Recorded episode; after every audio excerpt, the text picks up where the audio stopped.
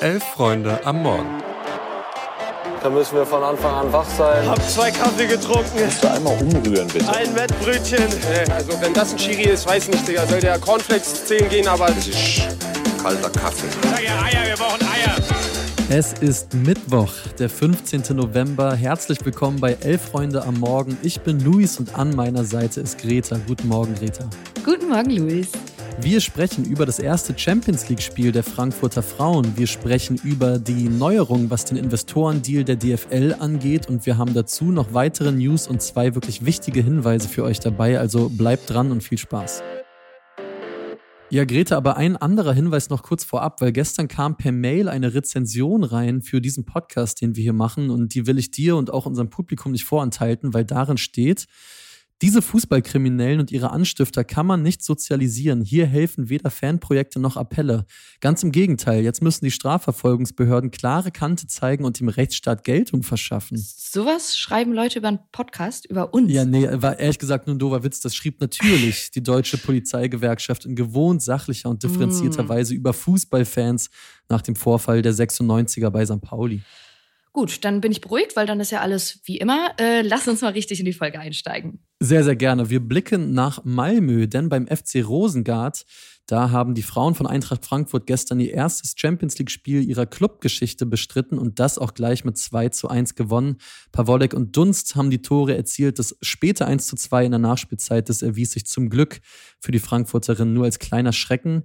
Die Geschichte des Spiels, die ist sicherlich, dass Frankfurt spielerisch ganz klar besser war, daraus aber lange viel zu wenig gemacht hat. Und Greta, auch wenn Toni Kroos jetzt hier gleich reinkommt und sagt, dass er sofort wusste, dass wir Deutsche sind, weil wir trotz Sieg erstmal über die Minuspunkte sprechen. Warum wurde das denn so eine knappe Nummer für die? SGE? Er hätte nicht Unrecht damit. Das stimmt. Also, ähm, ich finde, dass Frankfurt nach einer Stunde ein bisschen lahm bzw. weniger zwingend geworden ist. Also, da Mhm. war generell weniger Bewegung, weniger Struktur in deren Spiel drin und dadurch halt auch viel weniger an Chancen. Also, das wirkte fast schon irgendwie statisch oder mindestens müde, würde ich mal sagen. Ja, fand ich auch. Und man hatte auch echt das Gefühl, dass dieses Spiel beim Stand von 1-0 echt hätte kippen können. Das wäre ja dieser klassische, ärgerliche Spielverlauf, weil Frankfurt eben ja eigentlich wirklich besser war. Ja, und ich glaube, so einen Spielverlauf kennen wir beide auch ganz gut von unseren Teams, aber Oh das Gott, ist ein ja. anderes Thema. Ähm, also du sagst es, Rosengard hatte dann ja auch zwei Chancen in der 63. und 78., wo Sina Johannes ran musste und ähm, das wirklich gut gemacht hat. Kurz vor Mhm. Schluss haben die dann ja auch getroffen und man muss es nochmal so sagen, das war in der dritten Minute der Nachspielzeit. Also das darf ja eigentlich nicht passieren. Da musst du Deckel drauf, Sack zu, was auch immer. Mhm. Ähm, sonst ja, kann das nochmal ganz anders ausgehen, wenn du irgendwie eine stärkere Gegnerin hast, die da nochmal richtig aufdreht. Ähm, ist aber ja gut gegangen.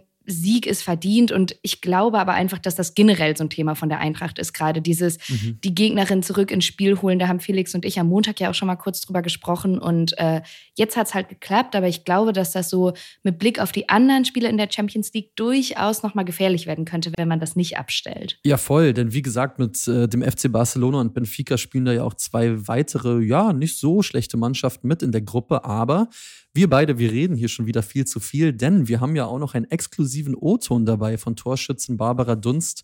Äh, ganz herzlichen Dank an die Eintracht fürs Rüberschicken aus Malmö. Und wir wollten mal hören, wie sie bei der SGE denn jetzt mit dieser Doppelbelastung aus Liga und Champions League umgehen. Nach dem Spiel in Malmö geht es jetzt in der Liga für Frankfurt gegen Nürnberg und dann direkt eben gegen den großen FC Barcelona. Und deswegen erzählt Barbara Dunst einmal, wie die Frankfurterinnen ja diese Situation jetzt managen wollen. Ähm, ja, die Belastung ähm, wird dementsprechend hoch sein. Ähm, wir haben im Vorfeld schon gesprochen, ähm, dass wir es vielleicht nicht so gewohnt sind. Ähm, deswegen regenerieren, schlafen, essen. Das ist ähm, jetzt so der Tagesablauf. Da müssen wir uns echt konzentrieren drauf. Ja, jetzt einmal von Spiel zu Spiel schauen. Wir haben jetzt der Nürnberg auswärts. Es ist absolut kein einfaches Spiel. Da müssen wir einfach auch schauen, vor allem, dass wir im letzten Drittel dann effektiv sind und vor allem auch in der Liga ähm, schauen, dass wir wieder nach vorne kommen. Champions League ist ein anderer Wettbewerb. Dann wartet mit Barcelona natürlich ähm, ja, absoluter ähm, Top-Gegner auf uns. Ähm, das wird natürlich ähm, auch wieder ein sehr, sehr cooles Spiel, vor allem zu Hause.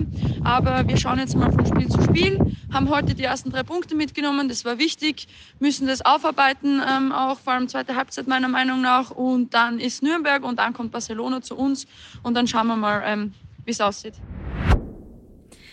Ja, ja, von Spiel zu Spiel schauen, man kennt's. aber ich finde, äh, Schlafen und Essen klingt aber nach einem guten Tagesablauf. Und das Spiel gegen Nürnberg ist so eins, das muss die Eintracht eigentlich gewinnen. Also das sollte da auch der Anspruch sein. Und ich glaube, wenn man das irgendwie souverän äh, nach Hause bringt, da die Punkte mitnimmt, dann kann man da, glaube ich, auch gut Selbstbewusstsein mitnehmen, um dann halt gegen Barcelona anzutreten. Ja, ey, und zu guter Letzt, äh, um das Spiel mal zuzumachen, noch Shoutout an den kleinen SGE-Gästeblock da in Malmö. Also da waren ja. gestern fünf Grad und Regen und trotzdem waren da Leute am Start, die mit unter zwölf Stunden äh, One-Way da mit dem Auto hingefahren sind und im Stadion dann auch gut zu hören waren. Richtig cool und ja, das nächste Thema weiß ich noch gar nicht, ob es so richtig cool ist, aber wir gehen mal rein.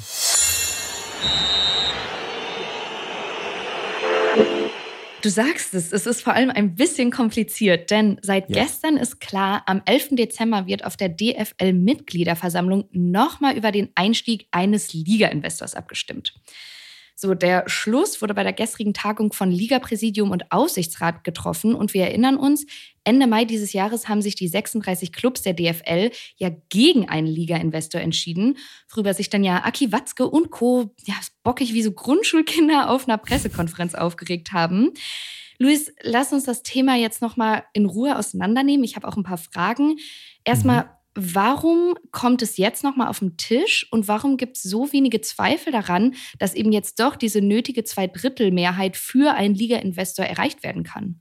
Ja, ganz kurz noch, ich gucke am Jahresende auch so drein wie Aki damals, wenn wir bis dahin nicht die 2000 Bewertungen auf Spotify gepackt haben. Also helft mir da bitte erst. Oh Gott, bitte erspart uns das. Deswegen jetzt einfach mal ganz schnell eine Bewertung abgeben. Genau, und in der Zeit äh, gehe ich mal zurück zum Thema.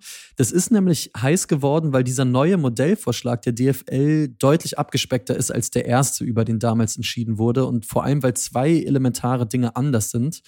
Also, die DFL, die will weiterhin eine neue Tochterfirma gründen, die dann die audiovisuellen Medienrechte verwaltet, also vor allem die TV-Bilder. Und von diesen Erlösen soll der mögliche neue Investor laut der Sportschau 6 bis 9 Prozent über 20 Jahre erhalten, dafür aber halt auch mindestens 800 Millionen Euro investieren. Der große Unterschied ist aber, dass dieses Investorengeld, was dann kommt, anders als im ersten Vorschlag nicht unmittelbar als quasi als Finanzspritze an die einzelnen Clubs geht, sondern dieses Geld soll vielmehr in die Digitalisierung und ja, die Weiterentwicklung des gesamten Bundesliga-Produktes gesteckt werden. Okay, Digitalisierung 2023 immer noch ein heißes Thema. Ähm, das verstehe ich, aber was finden die Clubs denn jetzt an dem Vorschlag besser? Ja, die hoffen, dass durch diese Investition ins Geschäftsmodell quasi auf Dauer einfach alle Vereine mehr davon und im Idealfall gleich viel haben, also von diesem Geld, weil durch dieses Geld eben infrastrukturelle Verbesserungen und einfach auch neue Projekte angestoßen werden sollen, die eben der ganzen Liga helfen Kurzum, die Angst vor einer ungerechten Verteilung von diesem Investorengeld, die dann eventuell auch die großen Clubs wieder bevorzugen würde, so wie man es eigentlich auch kennt. Die Angst ist eben geringer und deswegen zeigen sich da einige Clubs jetzt auch offener. Okay, und du hast ja gerade gesagt, ne, es gibt mehrere Neuerungen. Was ist denn jetzt so die zweite Neuerung oder der zweite große Teil davon? Ja, das ist vor allen Dingen, dass die DFL, anders als damals noch im Mai, mittlerweile mit den Herren Dr. Marc Lenz und Dr. Steffen Merkel eine berufene und vor allen Dingen auch feste Geschäftsführung hat. Also die Zeiten der Interimsgeschäftsführer, wie damals noch im Mai, die sind jetzt vorbei. Die DFL wirkt stabiler, die wirkt handlungsfähiger, aber es gibt auch nicht wenige Stimmen, die trotzdem noch ja, vor diesem Modell warnen. Du sagst es, denn wenn der Investor beispielsweise, ich habe da mal nachgeguckt, der Kick hat es vorgerechnet, über 20 Jahre 7,5 Prozent Erlöse dieser neuen Tochterfirma halt erhält, ähm, sollte sich der Deal schnellstmöglich für die DFL rechnen, weil sonst eben den Clubs das Geld aus diesen Medienerlösen fehlt. Also dass mit diesen 7,5 Prozent halt abgetreten wird. Und ja, die Haushaltspläne vieler Vereine sind mittlerweile ja so eng, auch das kennen wir, Louis, mhm. dass das eben Ausgaben wären, auf die viele Clubs auf Dauer halt gar nicht verzichten können. Ja, genau. Es ist ein bisschen auch so eine Wette auf die Zukunft. Äh, das sehen auch viele Fans sehen noch kritisch, aber gesteigert werden, um mal konkret zu werden, sollen diese Medienerlöse eben dadurch, dass zum Beispiel die TV-Übertragungen ja revolutioniert oder vermeintlich verbessert werden sollen. Viele Medienpartner, die wünschen sich laut der Sportschau zum Beispiel Interviews mit Spielern in der Halbzeit oder exklusive Bilder aus dem Mannschaftsbus, also alles noch näher, noch mehr Content. Äh, Greta, brauchst du das? Wie findest du das? Nö. Antwortende. Also äh, gibt es ja durchaus in anderen Sportarten. Das wird dann ja auch immer wieder so ein bisschen als Argument rangezogen. Aber ich habe ehrlich gesagt das Gefühl, dass wir im Fußball schon so übersättigt sind. Also es gibt zig Wettbewerbe, die immer größer werden. Noch eine extra Runde, noch ein extra Modus, äh, mhm. 20 Sondersitzungen äh, und Sendungen, wenn irgendwie Tuchel einen Furz quersitzen hat. Also da brauche ich jetzt irgendwie nicht noch mehr Content so und gern mal so ein, so ein Video wie damals äh, von Max Kruse aus dem Bus nach dem Bochum-Spiel über die Ruhrpott-Assis so, aber das reicht mir dann irgendwie auch.